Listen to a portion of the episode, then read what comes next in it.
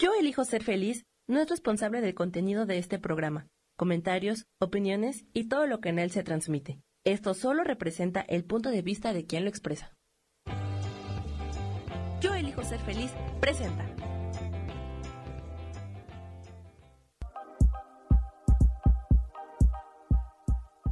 Bienvenidos a mi programa, Mujer, Madre y Amante.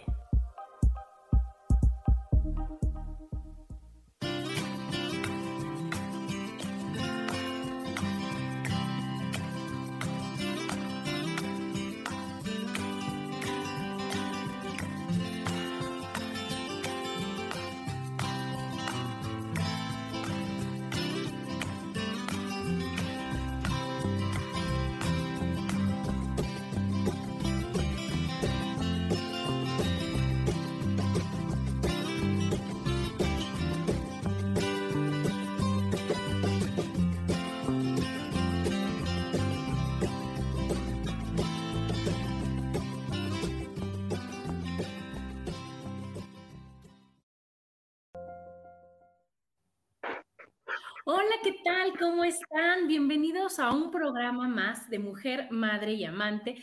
Yo soy Adriana y como todos los martes estoy feliz de estar con ustedes. Hoy ya 19 de julio del 2022 y hoy muy feliz porque tengo un gran invitado de esos que te hacen pensar, reflexionar, decir, ¿qué? ¿No? Preguntarte, ver cómo, cómo a veces pensamos unas cosas de una manera equivocada y, y que él nos hace ver todo con una lógica impresionante. Él es Eddie. Bienvenido, Eddie.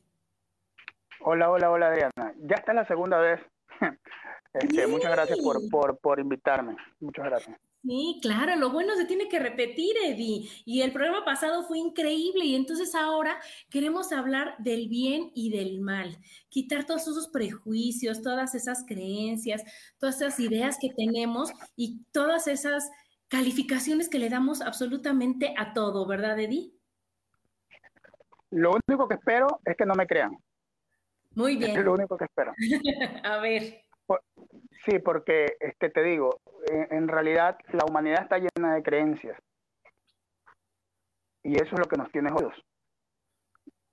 Porque cuando tú crees, vacilas, cuando tú crees, dudas. Cuando tú crees, generas un opuesto. Cuando tú crees, no está segura. La verdad no se lleva con la creencia. No, porque tenemos tantas y tantas creencias, de todo tenemos creencia. Y luego como si, como si fuera poco, las vamos comprando como si fueran cosas de, de la despensa, ¿verdad, Eddie?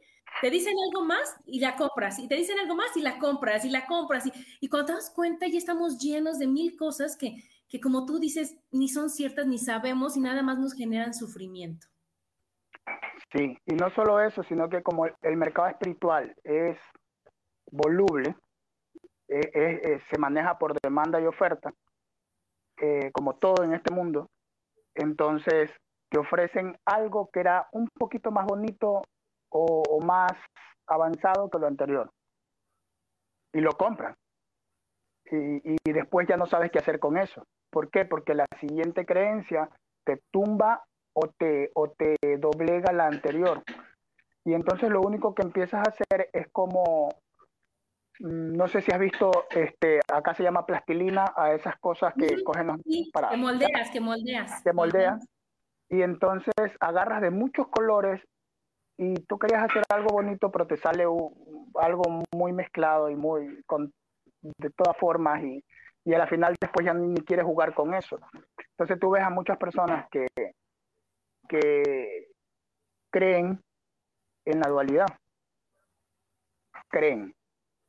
Nos han metido la idea, nos han vendido la idea de que existe dualidad, que el ser humano es dual. El ser humano no es dual. Por naturaleza no puede ser dual. ¿Por qué? Porque el ser humano eh, lleva al equilibrio todas las cosas. Un ser humano es capaz de convertir lo malo en bueno, lo bueno en malo o incluso es capaz de usar las dos para crear algo nuevo. Entonces, eh, no podemos decir que somos duales, nosotros somos trinos. Eh, la Trinidad, la famosa Trinidad de la que todos hablan, Padre, Madre y Espíritu, en otras es padre, madre e hijo, eh, en otras es hijo, padre, hijo y espíritu. Bueno, esa Trinidad está dentro de nosotros. Dentro. Y, y entonces, ¿por qué, ¿por qué nos da por juzgar todo? Porque calificar todo, calificar todo, todo, todo, todo, eso es bueno, eso es malo, eso es bueno, eso es malo. Y entonces eso hace que tú no te sientas cómodo y no te sientas a gusto y te sientas culpable, ¿no, Eddie? Porque es tan subjetivo, pero yo lo que quiero saber es de dónde viene el de qué, por qué todo lo calificamos, por qué necesitamos calificar todo. Porque estamos metidos en un jueguito que alguien, nosotros, eh, inventó, en donde la regla es eh, ver qué sirve y qué no sirve, qué es malo y qué no es malo, ya a nuestro criterio. Porque en realidad eso sí es inherente a nosotros. Nuestra divinidad eh, lleva luz a donde va. Y entonces nosotros calificamos algo para poderle dar la luz necesaria. Eso es inherente en el ser humano. Eso no es malo. no tiene nada de juicio y no tiene nada de, demoníaco. Lo que sí es perverso es que cuando entramos en ese calificativo de, saber, ah, mi perrito requiere de, comida, pero el perrito del vecino no, porque no es mi perrito. ¿Por qué no? Pues ni lo conozco, ¿verdad? Eh, eh, entonces, eh, el egoísmo, el egoísmo que ya viene de la parte animal, de nuestra parte reptiliana, el egoísmo por sobrevivir y por tener para nosotros es lo que nos hace dividirnos entre él es bueno porque me cae bien o él es malo porque tiene una creencia muy diferente a la mía. ¿Ya? Entonces, eh, en realidad estamos simplemente segregando. Eh, el juicio, el juicio humano o juicio animal se hace para, para segregar.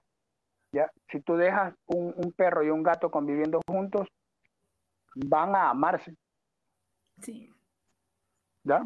o sea, la gente se mete ideas de que el perro y el gato no se llevan. Eso es mentira. ¿Ya? Como también es mentira que el humano es malo por naturaleza o el humano tiene maldad dentro de sí. ¿Ya? Una, un, un dato interesante es que eh, te voy a decir algo que va a ser perturbador, dijo Luisito, como un dato perturbador en realidad Hitler, Hitler ayudó a muchos a entender y hasta cierto punto llevó luz a estas personas. Y muchos calificaríamos a Hitler como el más malo de toda la historia. Peor, lo peor que puede haber, claro, claro. Claro, pero eso sería un, eh, ser cortos de vista. Lo que sucede con el ser humano es que eh, su cortedad de visión, por eso solamente usa dos ojos físicos que captan colores, pero no llega a interiorizar lo que ve y a verlo con el tercer ojo y a proyectarlo con la cuarta visión. No lo puede hacer porque eh, para, para empezar no lo sabe hacer. Y entonces lo único que hacemos es juzgar por lo que percibimos con nuestros cinco sentidos cuando eso es solamente la superficie de todo. Yo puedo juzgar a, Hitler y decir fue malo porque vivió 60 años, 80 años e hizo mucha maldad. Pero si lo veo con los ojos del espíritu, sé y estoy seguro de que Hitler tuvo otras vidas y que sigue teniendo más vida, que en realidad es una continuidad de tiempo-espacio. Y en esa continuidad, él puso a funcionar karma para muchas personas. Entonces enseñó a muchas personas por medio del karma de la guerra a corregirse. Claro. Y a la final hizo bien. O sea, en, realidad eh, nuestra cortedad de, de, visión es la que nos, nos hace arrogantes y atrevidos a jugar a alguien más. Claro, y a calificar, a calificar. Y que aparte, o sea, tienes toda la razón. Lo vemos con estos ojos, pero aparte nos guiamos mucho por lo que nos dicen y por, la, por las experiencias que los demás tuvieron de eso, con esa persona, o con esa cosa, con esa situación. Y ya ni, siquiera nos, nos, nos este, enfocamos a decir, oye, yo quiero ver si es, o sea, ¿qué siento yo? ¿Qué veo yo? ¿Qué percibo yo? ¿Cómo lo veo yo? A mí ya me dijeron, ay, no te metas con esta persona que es malísima. Y entonces dices, bueno, esa es la experiencia que tú tuviste con esa persona, pero ¿qué tal que la mía es buena? ¿Qué tal que así como el niño mal portado del salón, como la peor miss, como la peor nuera, suegra, persona, lo que sea, ya no damos la oportunidad de decir, oye, ¿qué crees? Que esa es la percepción y no sabemos en qué momento o en qué situación estaban para haber reaccionado de esa forma, para haber contestado, haber actuado de esa forma. Porque si nos vamos más grueso, Eddie, todos podemos ser todo. Depende de donde nos pongan y la situación que estemos viviendo. Sí, precisamente la epigenética eh, actúa en eso. Puede cambiar el ADN de un ser humano al punto de hacerlo, hacerlo adaptar a ciertas situaciones y generar, eh, este, activar cosas que no estuvieran activas si viviera en otra parte del mundo o tuviera otra familia o tuviera otros amigos o tuviera otro trabajo. En realidad somos moldeables a donde nos pongan, pero de eso se trata la vida. Claro, de adaptarse. A mí me hubiera, encantado nacer en Suiza. Me hubiera encantado nacer en, no sé, en Dinamarca, en Holanda, en Corea, países que, que disfrutan de tecnología, de naturaleza y de tranquilidad. Y cuando me pongo a pensar dónde nací, ayer acá se estaban matando en un lugar. Y, y entonces, quizás mi mente dual, la mente que ve con solamente estos dos ojos, podría pensar que es malo, creer que es malo. Pero eso sería hacerlo muy corto, hacerlo pequeñito. Cuando en realidad lo que tú dices que no, no alcanzamos a ver más allá, es como cuando vas a ver una fruta de un árbol. ayer estaba viendo algo en, en, YouTube. Había una fruta que tenía muchas púas, mucha, era verde y parecía, no sé, era fea por fuera. Pero era la fruta más vendida en ese país. Porque una vez que la abres, por dentro el fruto es rico. ¿Ya? Entonces, en realidad, para, para percibir que algo es bueno o es malo, usamos los cinco sentidos y ahí está la falla. Ahí está la falla. Nos quedamos, como tú dices, con un pedacito. Es como si tú dices, esa película es buena o mala, si solo al ver el tráiler, ¿no? Al ver el avance, dices, no, ¿sabes qué? No, está malísima. Ni la has visto, nada más viste un pedacito así de dos horas de película, no podemos juzgar. nada más vemos este pedacito de la situación y ya, ya creemos que ya es el fin del mundo o que ya es lo peor que te puede pasar. Espérate tantito, vas en el principio, falta el aprendizaje, falta la situación, falta todo lo que tienes que ver. Ah, no era tan malo lo que me pasó o no era tan bueno lo que yo pensé que quería, ¿verdad? Una, una película que demostró eso fue El Guasón. No sé si te la viste. No, no me la vi ya, te la recomiendo. te la recomiendo. Porque el mensaje en realidad va más allá de, un, de una historieta o de, o de una película de acción. Yo me la vi y lloré. Y lloré por el guasón. Porque en realidad esta persona que, que, que personificaba el guasón para llegar a ese punto de, ceguera, prácticamente pasó por muchísimas cosas que la sociedad lo empujó a hacer. Y no es para justificarlo, es simple y llanamente que cuando él ya se encontraba en el punto álgido de, de, la negación hacia otro ser humano, hacia no respetar la vida de otro ser humano, fue cuando a él ya no lo respetaban en absoluto. Entonces, cuando, cuando ya se relataba la historia, eh, hubo un momento en que él se sintió como algo peor que un humano y ya no vio a los demás como humanos.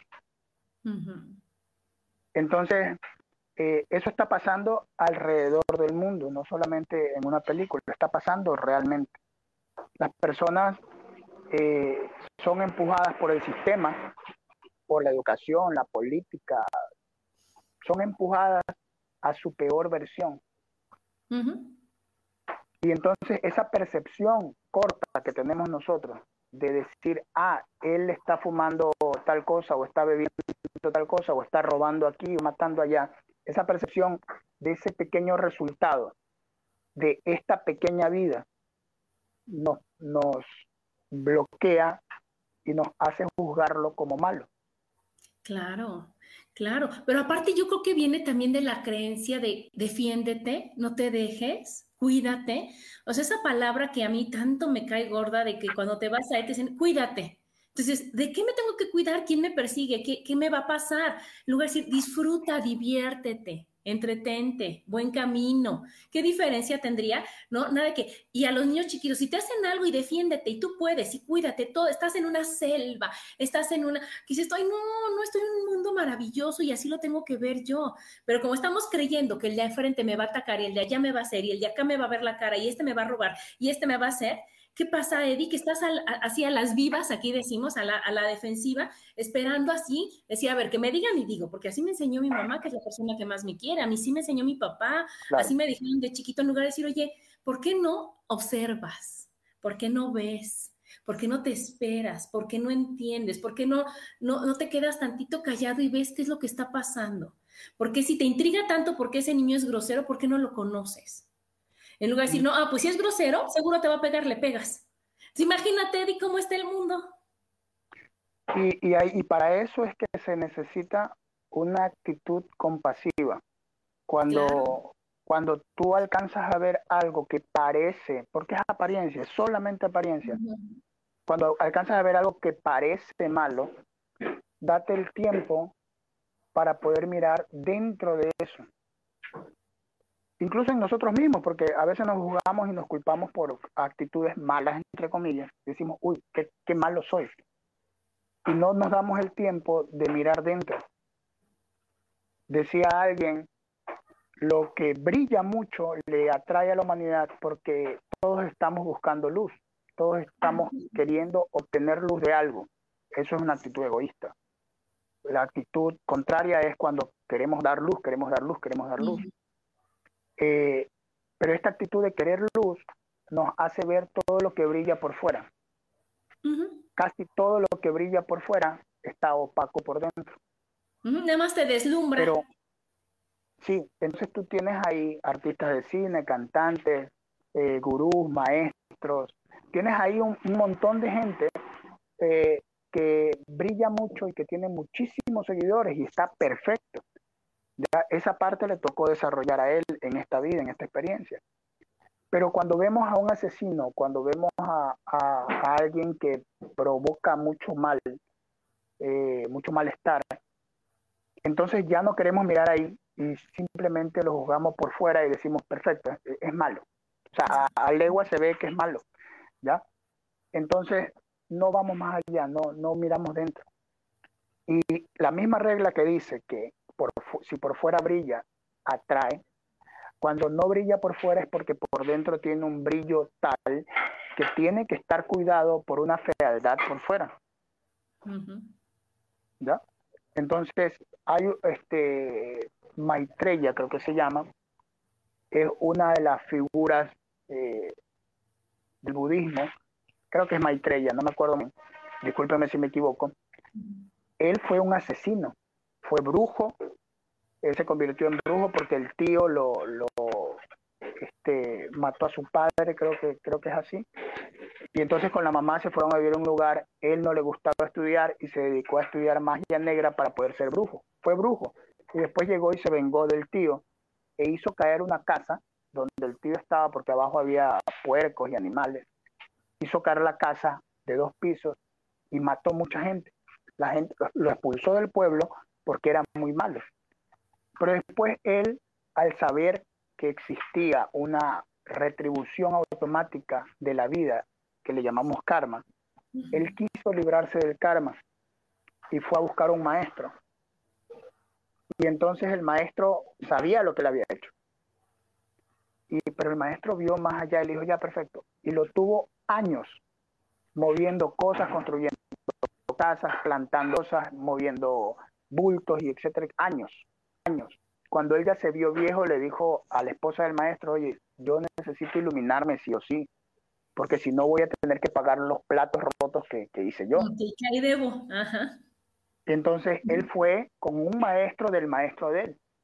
Y el maestro, el maestro del maestro de él vio en él el brillo. Y entonces le dio técnicas para empezar a iluminarse. Lo que sucedió es que Maitreya se iluminó al punto que llegó a ser un maestro de la unidad en toda la, la, este, ¿cómo se llama esto? Los, Himalayas. Y entonces fue casi que venerado como Buda. Y el asunto es que llegó a voltear la tortilla del destino a su favor, pero tenía muchísima luz por dentro, pero por fuera está protegida con mucha oscuridad. Lo que te quiero decir con esto es que en realidad no todo lo que brilla es oro y a la final a veces el oro está recubierto de mierda y no lo vemos y no queremos meter la mano para, para no ensuciarnos las manos. En realidad nosotros somos seres que hemos venido a equilibrar esto, a dar luz donde no hay y a quitar oscuridad donde existe luz. Pero eso lo hacemos desde la compasión, desde poder darnos el tiempo de saber que esa vida que estamos, esos dos minutos, cinco minutos que vemos a una persona o una cosa o un lugar, simplemente son dos segundos de la película que dura tres horas. Claro, claro. Y que es de valientes decir, oye, a ver, este es el que todo el mundo habla, que todo el mundo no lo quiere, el que me voy a poner junto de él, a ver, ¿por qué es así? ¿Qué siente? ¿Qué tiene? Porque así como la persona que dijiste, o sea, es una persona lastimada, es una persona que a lo mejor quiere dar mucho, pero tiene tantos juicios y prejuicios encima de él dice, pues ya no, no puedo más, ¿no? Tendría que, que convencer a todos y decir todos, y eso es lo que nos falta, o sea, dejar de juzgar y decir, a ver, yo te escucho, ¿qué es lo que tienes? ¿Qué es lo que sientes? Y así con cada situación, para que nos demos esa oportunidad, como tú decías, de que si mi perrito tiene hambre, pues el del vecino también, que si mi hijo quiere un abrazo, pues el del vecino también. Y entonces dar y compartir parejo y no decir, él es bueno, él es malo, él está bien, él está mal, porque entonces eso es lo que hace que nosotros no podamos ver las cosas como son y son perfectas, ¿verdad, Eddie? Cuando digamos, todo es perfecto, no está ni bien ni mal, es perfecto, es perfecto. Ayúdame a ver esa perfección.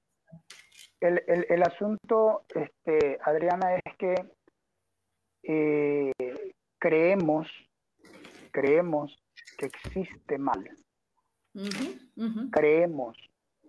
Y entonces nos aferramos a algo para poder creer y seguir creyendo. Como te digo, los humanos creen mucho, creen, creen, creen, creen.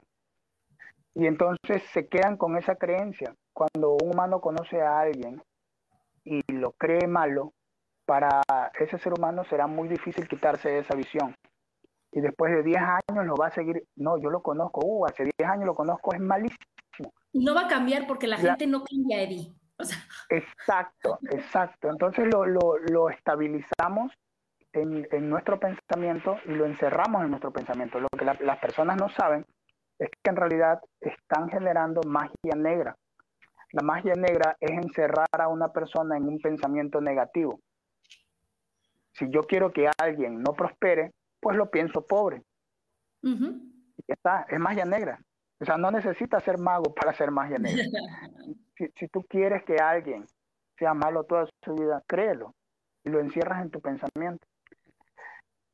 Muy por el contrario de eso, quitarse las, percepción, las percepciones de, nuestros cinco sentidos es fácil cuando vas más allá de tu, de tu cuerpo físico, que es lo que no hacen la mayoría de las personas. La mayoría de personas simplemente están dándole eh, gusto a los deseos del cuerpo. Quieren comer, comes hasta hartarte. Quieres tener sexo, tienes sexo con todo el mundo. Quieres divertirte, vas y te la pegas tres, cuatro, cinco días. Entonces le das, le das al, al cuerpo lo que el cuerpo desea, pero en demasía. Y entonces el cuerpo ya es tu amo. Y entonces todo lo que te diga el cuerpo va a ser verdad.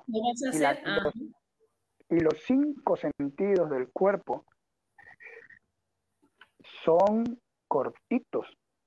Cuando no desarrollas la tercera visión, la cuarta visión, cuando no desarrollas tu campo electromagnético, cuando no desarrollas tu mente para poderla mover como un vehículo, cuando no desarrollas tu alma para poder ir de cuerpo en cuerpo, cuando, o sea, cuando todo eso te parece irrelevante porque tienes un cuerpo que te hace sentir vivo, entonces tu visión es corta porque tu cuerpo solamente puede creer en lo que ve, en lo que toca y en lo que siente.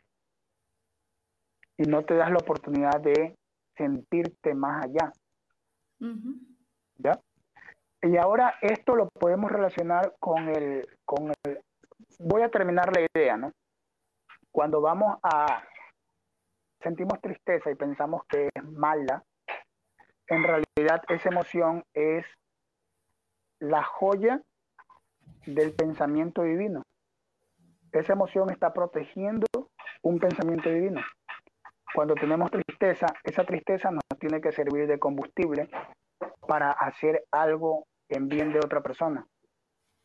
Cuando tenemos odio, el odio nos tiene que servir de combustible para movernos como, como fuego hacia crear algo con esa intención, con ese poder, porque el odio es poder. Entonces, cuando nosotros tengamos internamente algo malo, entre comillas, debemos de sentarnos y ver qué hay detrás de eso malo.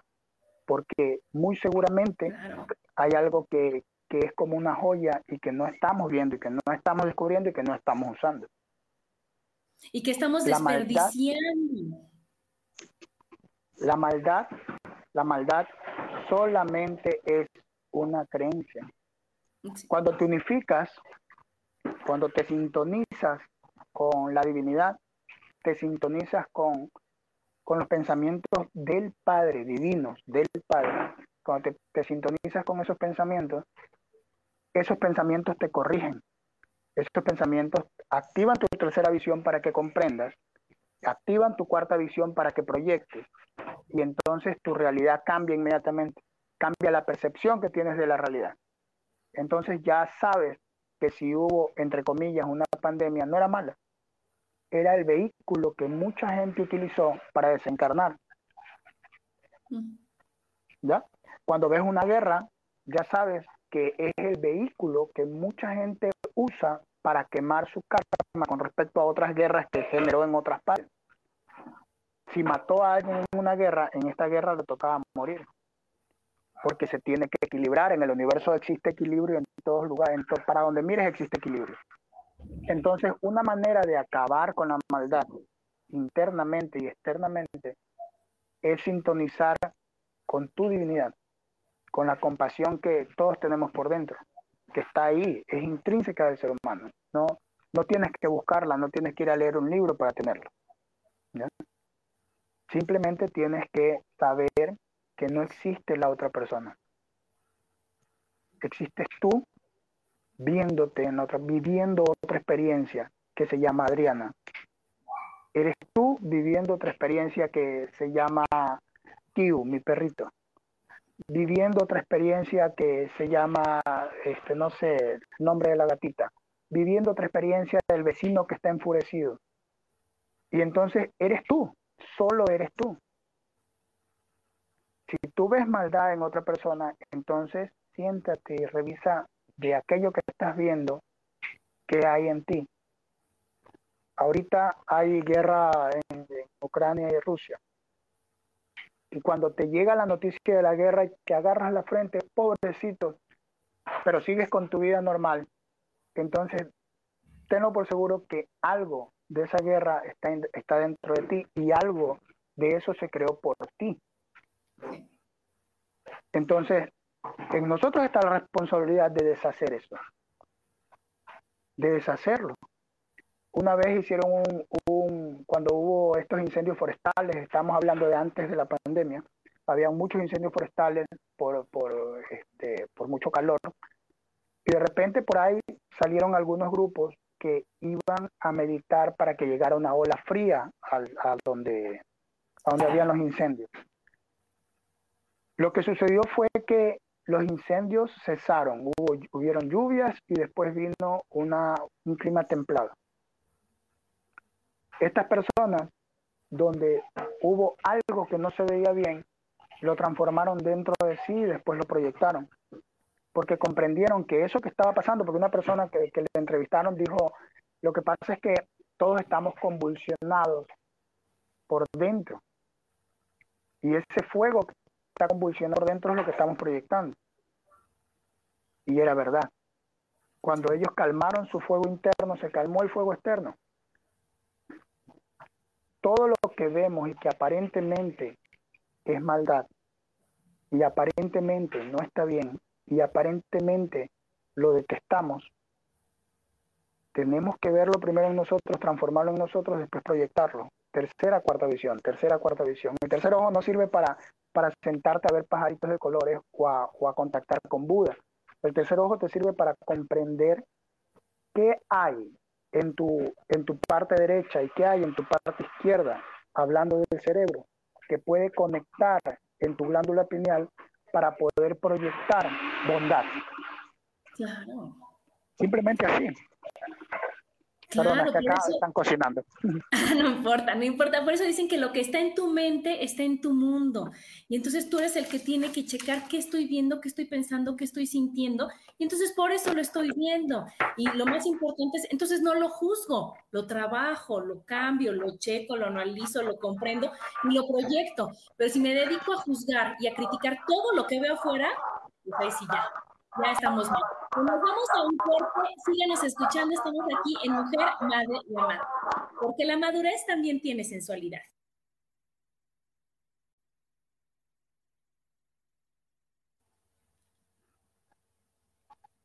Y estamos de regreso aquí en Mujer, Madre y Amante con el tema el bien y el mal. Y aquí nos saludan muchos, Eri. Nos saluda Susi, nos saluda Isa, Danielito, Claudia Zamora, la tía Lulú, Migolia Dorada, Julia, Sandra Chávez, Brenda, Jane, y este Rocío, y nos dice Isa, muy cierto lo que dice, y nos aferramos a ver lo malo en lugar de ver lo bueno con conciencia. Y yo creo que más que ver lo bueno, es decir, es perfecto, es perfecto. Al momento que yo creo, Eddie, que cuando dices, es que esto es, lo, es perfecto lo que está pasando, le quitas ese gran peso de que es malo. Le quitas ese gran sufrimiento de que es malo. Le quitas todas esas cosas que, que uno le, le pone y, y el victimismo y toda, toda esa sufridera que realmente nada más nos hace daño decir, es perfecto. Y si no entiendo por qué es perfecto, entonces ahí va el trabajo de Adriana, ahí va el trabajo de todos para decir, ¿por qué no lo veo perfecto? ¿Por qué me quiero yo aferrar a, a sufrir y a ver que, que están en mi contra, que, que, algo está mal, que algo que yo no soporto, que es que, bueno, es que Dios así lo quiso, y es que, o sea, muchas cosas que dices, no, no, no, es que es lo que tienes que vivir con lo que tú tienes que, o sea, lo que tú estás teniendo es lo que estás proyectando y es como lo estás viendo, y es lo que tienes que vivir. Entonces, no, no está padre, no está, te, te molesta, como tú dices, te agobia, cambia algo en ti, trabaja con tu enojo, con tu tristeza, con tu frustración, para que entonces lo que se proyecte sea mejor. ¿Cierto? Sí. Y, y esto de verlo perfecto lo cambio por verlo justo. El asunto es que cuando vemos que algo es injusto para mí, para mi familia, para mi hijo, para, para lo que sea que sea mío, empiezo a ver el mundo como injusto. ¿Ya? Y cuando lo veo injusto es cuando se crean en mí emociones que van a combatir lo injusto, porque también tenemos inherente en nosotros la justicia. ¿Ya? Entonces, todas, todas estas aptitudes divinas que están en este traje divino, perdóname que lo, los perros están acá alborotados. Entonces, cuando están en, eh, estas aptitudes en nuestro traje divino, por nuestra cortedad de comprensión, no sabemos usarlo. Y nos equivocamos al usar herramientas divinas que nos deberían de servir para llevar luz a este mundo, las usamos como herramientas de justicia, porque pensamos que son injustos. Y ahí te va. Cuando tú tienes, tú tienes un niño, imagínate que tienes un niño de dos años de edad, dos años niño muy travieso, muy inquieto, le llaman hiperactivo, pero no, no tiene nada que ver con eso. Eh, un niño muy travieso y de repente tú vas a tender la ropa atrás al patio de tu casa.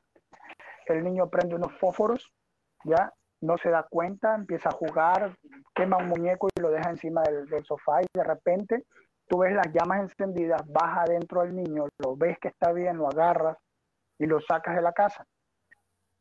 Llamas a los bomberos y todo lo demás. Y entonces ahí tienes dos opciones. Castigar al niño para toda la vida por lo que hizo.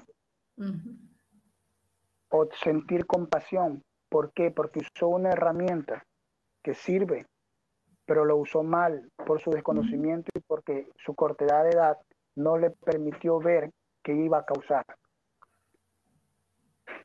Y lo que hacen los seres humanos es enojarse o, sentir este, este, esto de que algo es injusto y culpar a otro ser humano que tiene la misma cantidad de años que tiene él aquí y que tiene la misma conciencia casi apagada en su totalidad y que está haciendo desastres con herramientas divinas. Y no lo vemos con compasión. No, métanlo preso, este, mátenlo, quémenlo. Y lo condenamos y condenamos a otro ser humano que tiene las mismas oportunidades divinas que nosotros. tiene, tiene la misma luz. Todos los humanos disfrutamos de la misma luz. Eso de que Dios solamente cuida a los buenos es una creencia media tonta que sentó a, este, en estos siglos medievales para poder venderte la idea del cielo. Claro. Pero, pero un, eh, el Padre, no un Dios, eso es para otro programa, pero el Padre, Él es compasivo con un ser humano tan pequeño que usa las herramientas que Él le dio de forma desastrosa él solamente agarra a ese ser humano, lo agarra contra su pecho y dice, ya, perfecto, no pasa nada. Te da cagaste. Vas a volver a empezar, tranquilo. No, no, pasa, nada. Y le da otra oportunidad de vida. Eh, el padre en realidad, perdóname que te interrumpa, el padre en realidad no está juzgándolo, ni siquiera, ni siquiera dice, ahorita te voy a castigar, vas a ver. No, simplemente le dice, mira, tienes otra oportunidad vas a ir a, otra vida, vas a tener otra oportunidad para equilibrar esto que hiciste.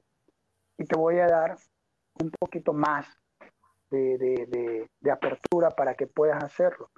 Todos los humanos tenemos esa, esa misma cantidad de luz. Es como que a ti te dieran un millón de dólares, a mí un millón de dólares, al vecino un millón de dólares. Y todos recibimos lo mismo pero debido a nuestra historia personal, a nuestras experiencias, a nuestras programaciones, tú lo usas para comprarte una casa en Cancún. El vecino lo usa para, no sé, comprarse un auto y, gastarse el resto en cualquier cosa. Y yo uso ese millón de dólares para enterrarlo en la tierra porque no quiero que se lo roben. Todos usamos la misma cantidad de luz de la manera en que está nuestra conciencia ubicada. Eh, perdona que te interrumpa. No, no, es que eso, bueno, me apasiona y es que yo lo que quería decir es que vean la película La cabaña. Ya mis hijos me hacen ah. burla porque la recomiendo, bueno, Eddie, me la sé de memoria, pero es que es toda la enseñanza que necesitamos y es cuando dices, es que no lo puedo perdonar y ahí te enseñan que todo se puede perdonar. Y me acordé mucho cuando dijiste que, que el padre te dice, te doy otra oportunidad es cuando, cuando nosotros queremos juzgar y cuando dice el otro, es que, que maten al que mató y que hagan y que le digan y que no vuelva a ver la luz del sol. Y entonces es cuando dicen, ok, Dios no juzga, tú quieres juzgar, juzga, a ver, ¿cuál de tus hijos vas a, que esté, a no, a no querer, a no tener contigo, a no tener en el cielo? A este que hizo esto, los dos hicieron algo, ¿cuál se bajó? Es que los dos son mis hijos. Y lo mismo dice el padre, también los dos son mis hijos. El que lo hizo y el que lo recibe y el que todo, solo que el otro estaba confundido, se equivocó, no sabía, utilizó, o sea, todos estamos buscando la felicidad, pero él se equivocó, se desvió tantito, no, o sea, se ofuscó, como dice una amiga, ¿no? Pero tienes ocho mil oportunidades para volverlo a hacer. Y así entonces nosotros es lo que tenemos que hacer con, con, la gente, no, no condenar, no juzgar, no calificar y no decir, híjole, híjole, o sea, no se puede perdonar, cómo se le ocurrió, es que nadie lo hubiera hecho, porque no lo sabemos, Eddie. Pues, no sabemos si nosotros en esa situación, en esa circunstancia, en ese momento, en ese contexto, en eso, lo haríamos. Y ahí es cuando dices, bueno, es que, ¿qué crees? Yo, porque, no, no, no, hiciste lo mismo. Ajá, pero como tú decías del perrito, así es con las personas y así es con las situaciones de decir, oye, así como yo me equivoqué y quiero que me perdonen y quiero que me den otra oportunidad, así los demás tienen todo el derecho de equivocarse y de que yo les dé otra oportunidad. En un programa que yo hice hace uy, un chorro, se llamó según, Otra Oportunidad. Y entonces a un chavo que le platiqué me dijo, es que yo no doy segundas oportunidades. Y lo que yo le contesté, porque, híjole, sí me pasó, Eddie, fue, espero que tú no pidas segundas oportunidades. No, no solo eso, sino que eh, aunque él no las dé, a él sí se las dan. Todos claro. Pero te las dan, pero ¿cómo tú puedes decir, yo no, yo no perdono, pero a mí sí perdóname, ¿no? Porque ¿qué crees? Me, me equivoqué. Es que, es que tienes, tienes que ver en, tienes que ver en las palabras y en las acciones de las personas a qué vino a equilibrar. Cuando alguien dice, yo no doy segundas oportunidades, eso es lo que vino a trabajar. Eso es precisamente lo que vino a trabajar. Aún no lo ve. Con, con, esto termino para pasar al, otro tema que se está quedando. Sí, sí, sí. sí. Este, como cuando tu niño que tiene dos años y que quiere amar porque está lleno de amor, agarra a, un periquito o a un gatito y lo agarra el pescuezo y lo mata porque lo quiere amar. Entonces, ahí tienes la figura de los asesinos, violadores, y etcétera, etcétera, que son seres que quieren amar. Y si tú averiguas la vida de estos seres, fueron seres que carecieron de todo amor porque sus padres no le dieron amor, porque los separaron, porque los violaron, porque los abusaron. Pero ellos dentro de sí mismos están buscando amar, pero la única forma que conocen de amar es esa, apretar tan fuerte que pueden causar daño. Y entonces, si tú juzgas y dices es malo, revísate. Entonces, esto tiene mucho que ver a la hora de irnos de aquí. Cada uno de nosotros fabrica nuestra propia muerte. Tenemos un día, nacemos con un día en el que vámonos. Ese día es cambiable, ese día se puede cambiar depende de la persona. Ahora, muy, muy por encima de eso, cuando una persona eh, habla, dice, hace, está generando su día de muerte, está generando cómo quiere morir. Y no nos damos cuenta. El, el asunto es que como vives en las nubes y vives en el futuro o en el pasado, no te das cuenta de lo que dices ni de lo que haces y de repente, eh, no sé, mencionas algo con respecto a, eh, este, ojalá lo hagan chicharrón. Ya generaste una muerte tuya quemada. Ojalá le metan tres balazos.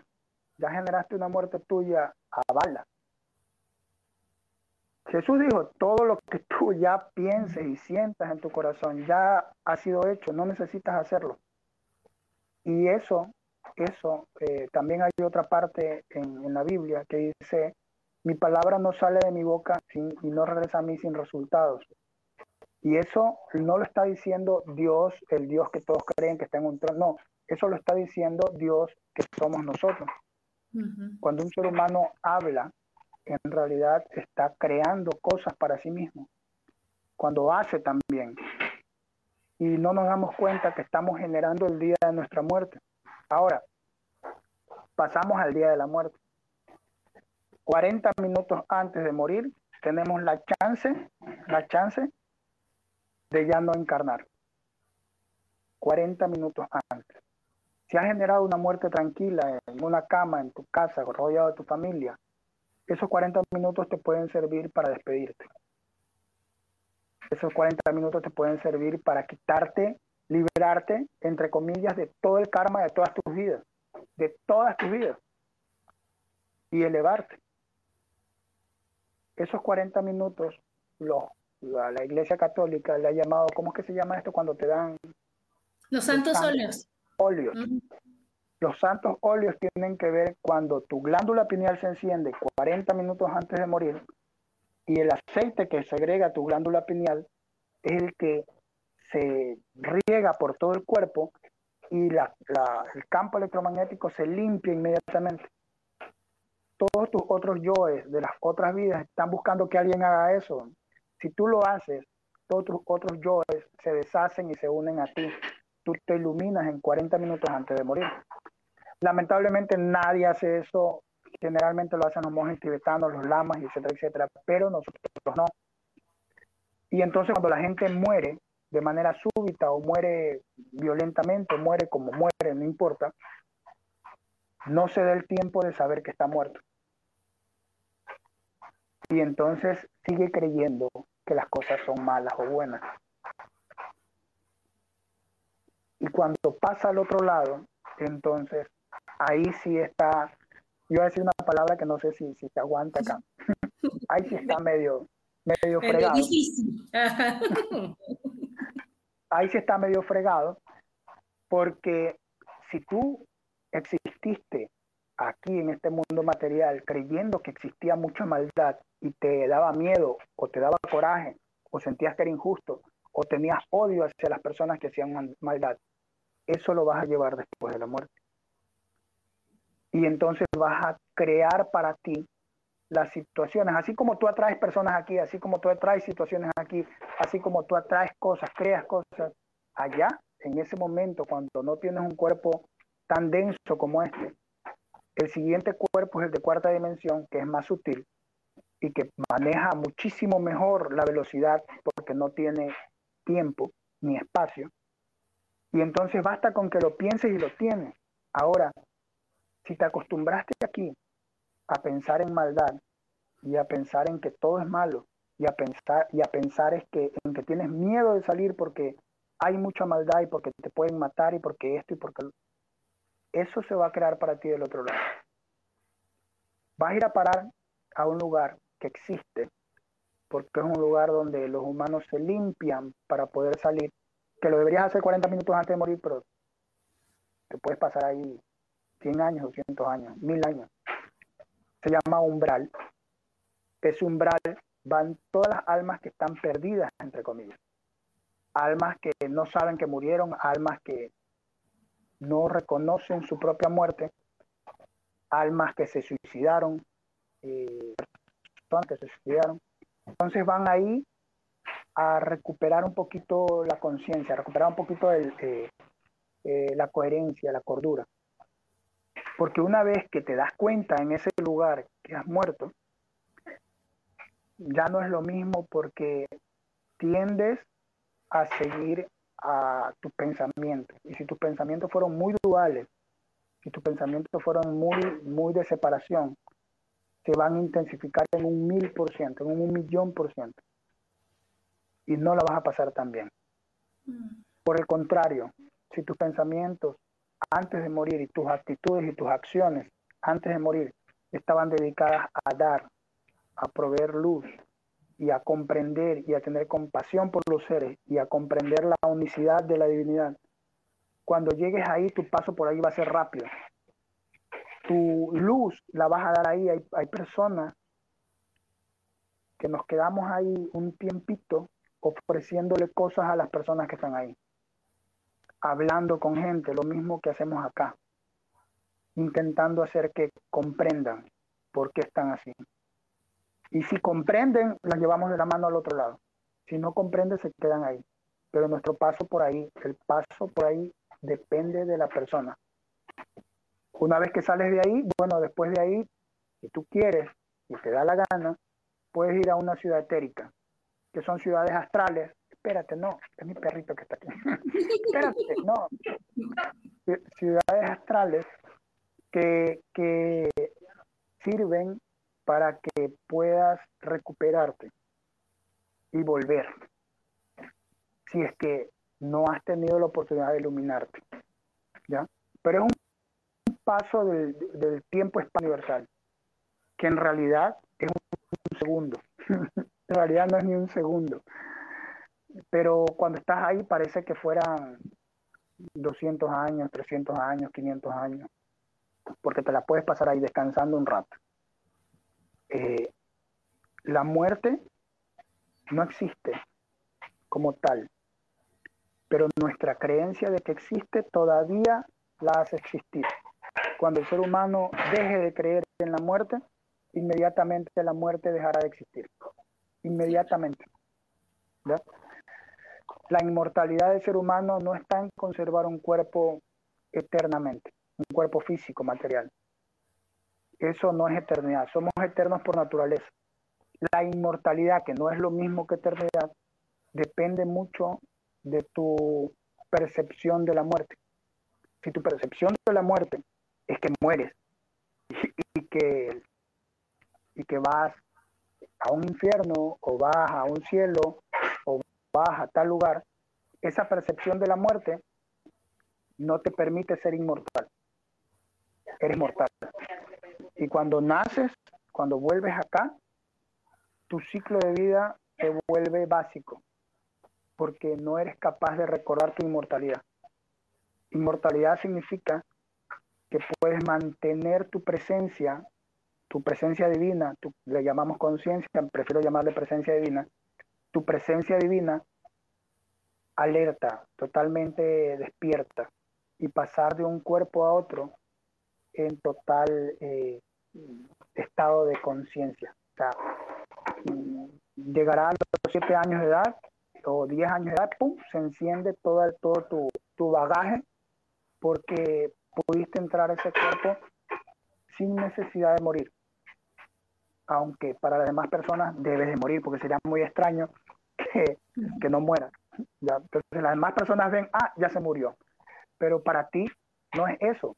Una vez que una persona que es consciente, presente de sí mismo, de su divinidad, en el momento que va a morir, utiliza los 40 minutos para poder no morir y salir del cuerpo a voluntad. Eso hacen los lamas.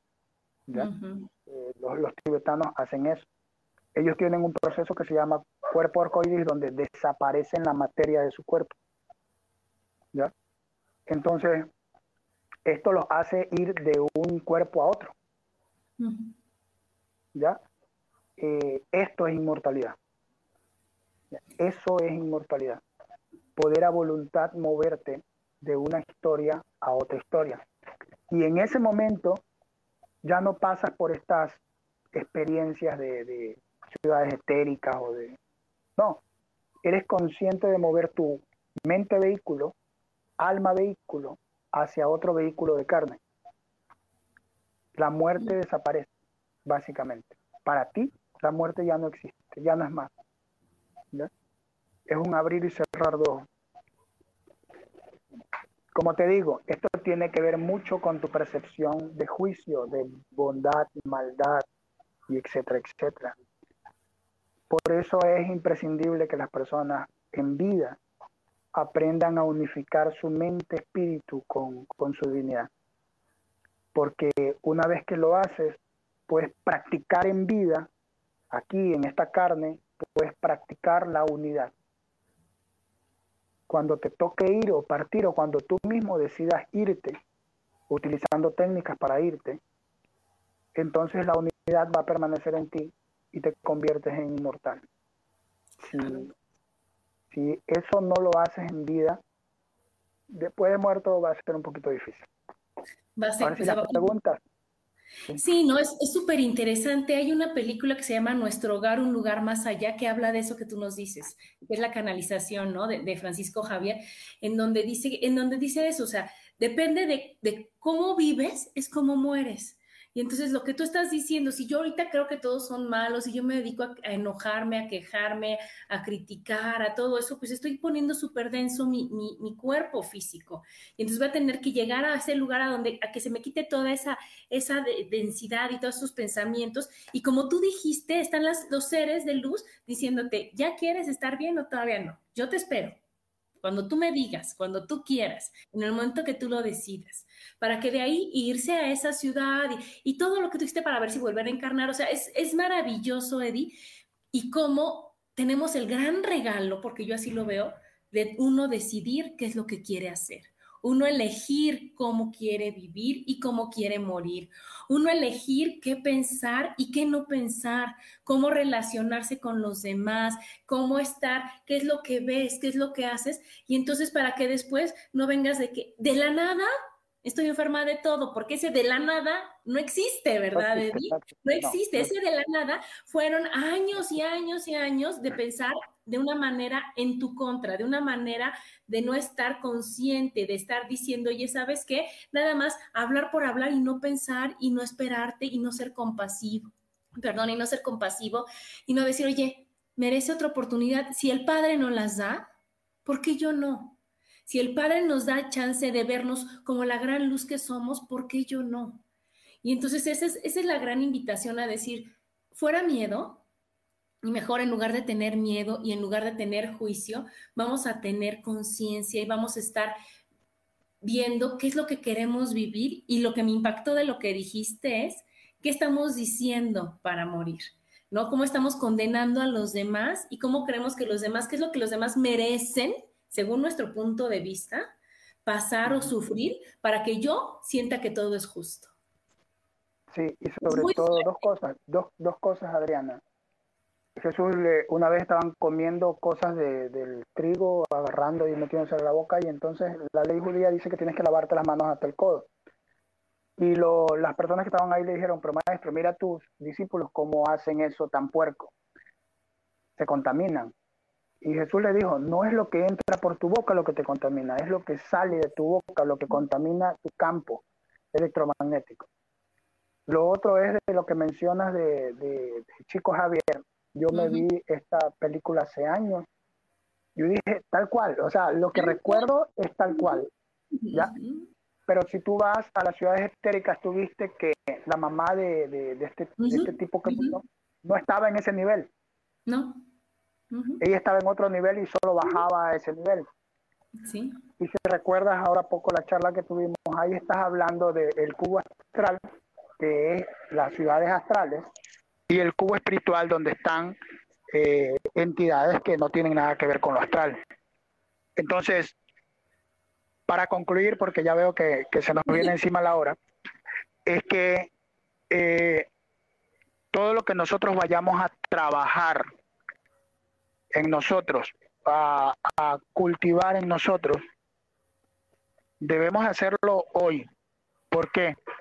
Porque la muerte es algo que, primero, no tenemos en cuenta el momento, por lo menos los seres no conscientes no tienen en cuenta cuándo va a suceder, no pueden cambiarlo, porque si sabes cuándo lo puedes cambiar.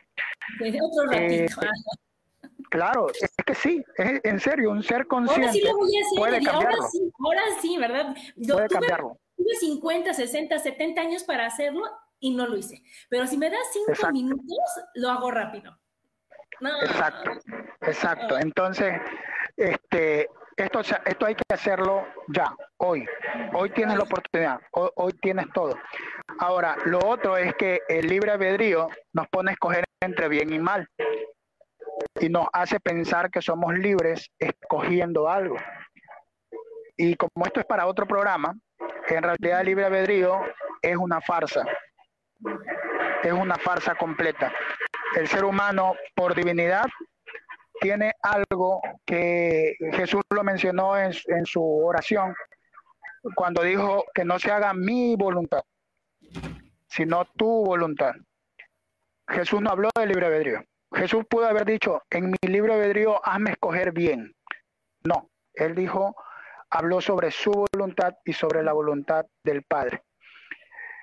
Ahí tienes dos partes en las que debemos trabajar. Primero, en quitarnos de la mente la creencia del libre albedrío y empezar a actuar de acuerdo a nuestra voluntad divina. Y lo segundo es quitarnos nuestra propia voluntad, la voluntad de Eddie, para poder dejar actuar a la voluntad que es superior. Esos pasos son tres. Eh, quitarte el juicio por medio de tu libre albedrío, bien o mal. Escoger tu voluntad porque solamente puedes eh, elegir unidad, compasión. Y después quitarte tú de en medio para que exista solo el Padre para que solo exista Él. Y no es que tú te pierdes, es más, nosotros ganamos personalidad divina cuando escogemos quitarnos en medio. porque el Padre lo es todo, no existe nada fuera de él. Eh, no puede haber maldad, no existe maldad, porque todo es Él. Entonces, eh, nosotros no existimos porque todo es Él. Y cuando te propones eso, se acaba tu división eh, de percepción y solamente existe. Y si yo veo a alguien que aparentemente es malo, ya no voy a ver a ese alguien, voy a verlo a él. A él queriéndose expresar. Claro, claro. Ay, Eddie, pues increíble, maravilloso, como siempre, un gran lujo tenerte. Uno de veras estoy, estoy feliz. No, sí, Eddie, yo sé que a ti no te gusta eso, pero yo feliz. Yo feliz, yo feliz de aprender, de entender y de ver que todo depende de nosotros. Muchísimas gracias, Eddie. Muchísimas gracias. Gracias a todos los que nos escucharon y nos vemos el próximo martes. Gracias. Muchas gracias, Adriana. Chao, chao. Cuídense.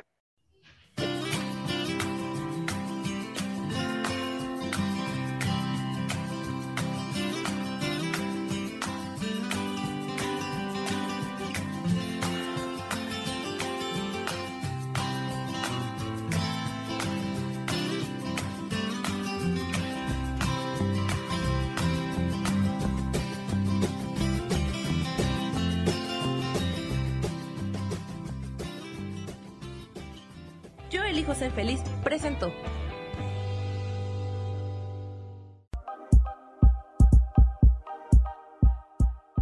Gracias por acompañarme en Mujer, Madre y Amante. Te espero el próximo martes a las 11 de la mañana. Esta fue una producción de Yo elijo ser feliz, derechos reservados.